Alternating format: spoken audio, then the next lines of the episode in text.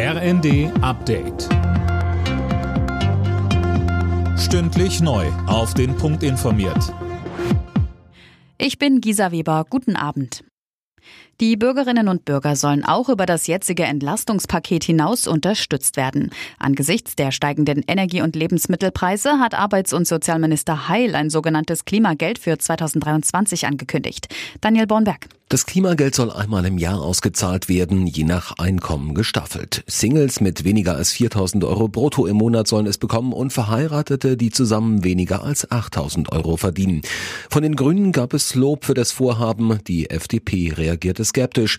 Da Schulden und Steuererhöhungen ausgeschlossen sind, bin ich auf die Finanzierungsideen gespannt, so Finanzminister Lindner.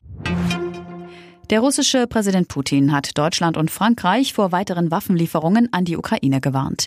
Das sei gefährlich, sagte Putin in einem Telefonat mit dem Bundeskanzler und Frankreichs Präsidenten. Scholz und Macron forderten einen sofortigen Waffenstillstand und Verhandlungen. In Deutschland gibt es weiter Probleme mit der Kartenzahlung in einigen Geschäften. Grund sind nach wie vor Softwareprobleme bei einem bestimmten Bezahlterminal. Der Hersteller will in Kürze ein Software-Update bereitstellen. Betroffen sind unter anderem Edeka und Aldi Nord. Seit heute gilt in Deutschland ein neues Gesetz, das Verbraucher auf Online-Marktplätzen und Vergleichsplattformen besser schützen soll. Tom Husse. Ja, und zwar soll man besser vor gefälschten, fiktiven und irreführenden Bewertungen geschützt werden, bei Waren und bei Dienstleistungen.